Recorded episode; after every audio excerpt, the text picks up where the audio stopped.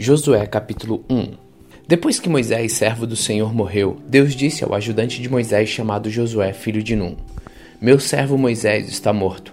Agora você e todo o povo de Israel se preparem para atravessar o rio Jordão e entrar na terra que vou dar a vocês. Como disse a Moisés, eu lhes darei toda a terra que pisarem.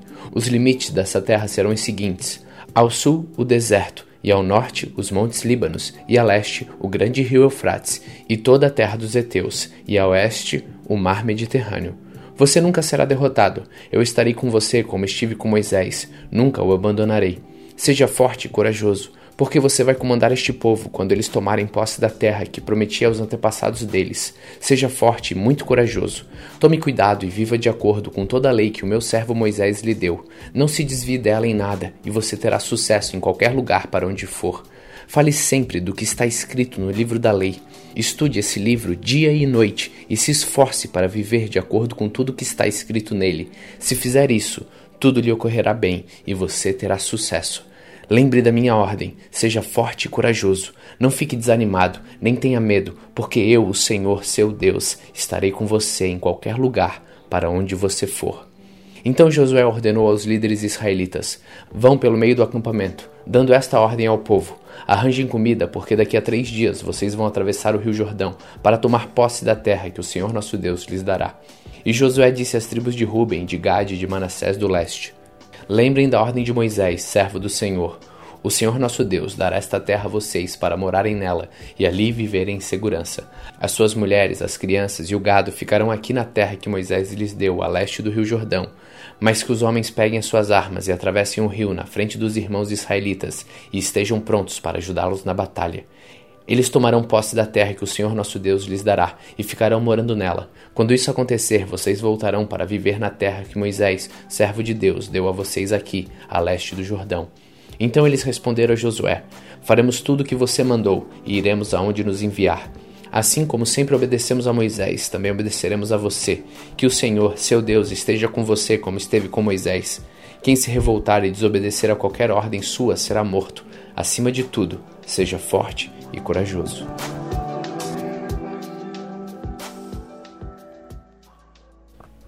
Josué capítulo 2 do acampamento do Vale das Acácias, Josué mandou secretamente dois espiões com a seguinte ordem: Examinem bem a terra, especialmente a cidade de Jericó. Então eles foram, entraram na casa de uma prostituta chamada Raabe e se hospedaram ali. E chegou aos ouvidos do rei de Jericó a seguinte notícia: Alguns israelitas chegaram aqui de noite para espionar a terra.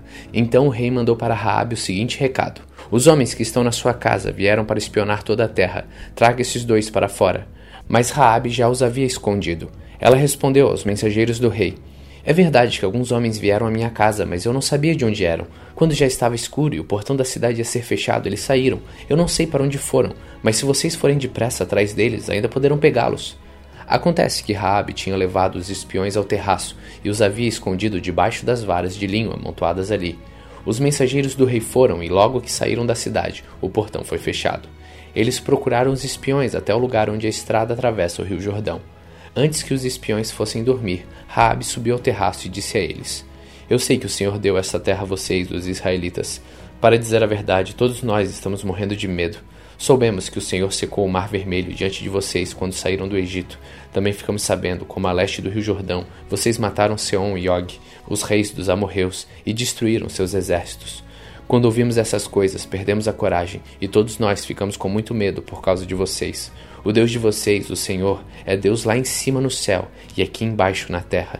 Então agora jurem em nome do Senhor e prometam que vão ser bons para minha família, porque eu também tratei vocês com bondade. Para isso peço que me deem um sinal que não deixe dúvida. Salvem o meu pai, a minha mãe, os meus irmãos e as minhas irmãs e as famílias deles. Não deixem que nos matem. Os homens responderam: Nós prometemos, e se não cumprirmos a nossa palavra, nós é que devemos morrer, e não você. Se você não contar a ninguém o que estamos fazendo aqui, fique certa de que cumpriremos a nossa promessa. Quando o Senhor nos der esta terra, seremos bons para você e mostraremos que somos homens de palavra. Raabe morava numa casa construída na muralha da cidade. Por isso ela pôde fazer os espiões descerem pela janela usando uma corda.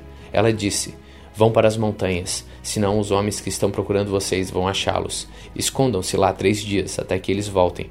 Depois vocês podem ir embora.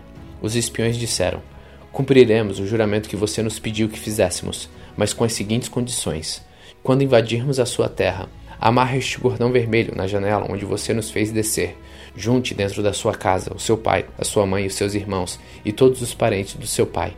Se alguém sair da casa, será culpado da sua própria morte, e nós não seremos responsáveis. Mas se alguém que estiver com você for ferido dentro da casa, a culpa será nossa. E se você contar o que estamos fazendo, não seremos obrigados a cumprir o nosso juramento. Raabe respondeu: Eu concordo. Então ela deixou que eles fossem embora, e Raabe amarrou o cordão vermelho na janela. Os espiões foram para as montanhas e se esconderam lá três dias, enquanto os soldados do rei os procuravam por toda aquela região. Os soldados não acharam ninguém e voltaram para Jericó. Aí os dois espiões desceram da montanha, atravessaram o rio Jordão e foram se encontrar com Josué. Contaram tudo o que havia acontecido e terminaram assim: Estamos certos de que o Senhor nos deu toda esta terra. Todo mundo aqui está morrendo de medo de nós.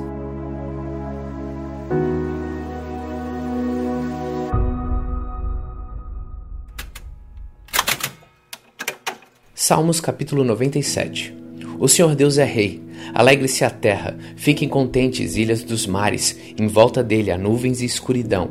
As bases do seu reinado são a honestidade e a justiça. Na sua frente vai um fogo que queima os inimigos ao seu redor. Os seus relâmpagos iluminam o mundo. A terra vê e treme. Os montes se derretem como cera diante do Senhor, diante do Senhor de toda a terra. Os céus anunciam a sua justiça e todos os povos veem a sua glória. Os que adoram as imagens ficam envergonhados, passam vergonha os que se gabam dos seus ídolos. Diante de Deus, o Senhor, todos os deuses se curvam. Por causa dos teus julgamentos, ó Senhor, o povo de Jerusalém está contente e as cidades de Judá se alegram. Ó Senhor Deus Altíssimo, tu governas o mundo inteiro, tu estás acima de todos os deuses. Vocês que amam a Deus, o Senhor, odeiam o mal. Ele protege a vida dos que lhe são fiéis e os livra do poder dos maus. A luz ilumina a vida dos homens e a alegria ilumina o caminho dos que obedecem a Deus. Que o Senhor seja a alegria de vocês que são obedientes a Ele. Que o Santo Deus seja louvado.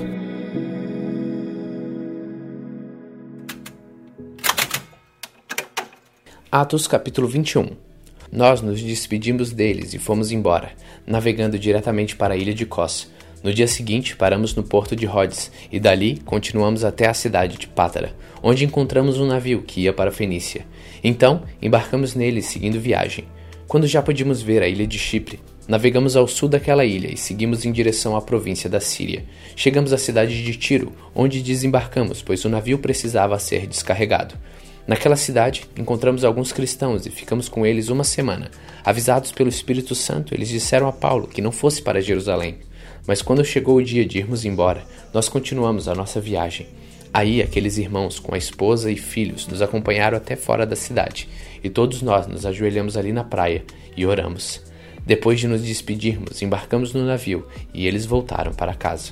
Seguimos viagem, navegando da cidade de Tiro para Ptolemaida. Ali encontramos e cumprimentamos os irmãos e passamos um dia com eles. No dia seguinte, partimos e chegamos à cidade de Cesareia. Ali fomos para a casa do evangelista Filipe e ficamos com ele. Filipe era um dos sete homens que haviam sido escolhidos em Jerusalém. Ele tinha quatro filhas solteiras que profetizavam. Alguns dias depois da nossa chegada, um profeta chamado Ágabo veio da região da Judéia. Ele chegou perto de nós, pegou o cinto de Paulo, amarrou os próprios pés e as próprias mãos e disse: O Espírito Santo diz isto. Em Jerusalém, o dono deste cinto será amarrado assim pelos judeus e será entregue nas mãos dos não-judeus. Quando vimos isso, nós e os irmãos de Cesareia pedimos com insistência a Paulo que não fosse para Jerusalém. Mas ele respondeu: Por que vocês choram assim e me deixam tão triste? Eu estou pronto não somente para ser amarrado, mas até para morrer em Jerusalém por causa do Senhor Jesus e não conseguimos convencê-lo a não ir. Então desistimos e dissemos: Que seja feita a vontade do Senhor. Depois de passarmos alguns dias ali, juntamos as nossas coisas e fomos para Jerusalém. Alguns irmãos da cidade de Cesareia nos acompanharam e nos levaram à casa onde íamos ficar hospedados. O dono da casa era Manasson, natural da ilha de Chipre. Fazia muito tempo que ele era cristão. Quando chegamos a Jerusalém, os irmãos nos receberam com muita alegria. No dia seguinte, Paulo foi conosco até a casa de Tiago para se encontrar com ele. Todos os presbíteros da igreja estavam presentes ali. Então Paulo os cumprimentou e deu um relatório completo de tudo que Deus tinha feito por meio dele entre os não-judeus. Depois de ouvirem, todos eles deram graças a Deus e disseram a Paulo: Veja bem, irmão, há milhares de judeus que se tornaram cristãos e todos eles são fiéis à lei de Moisés.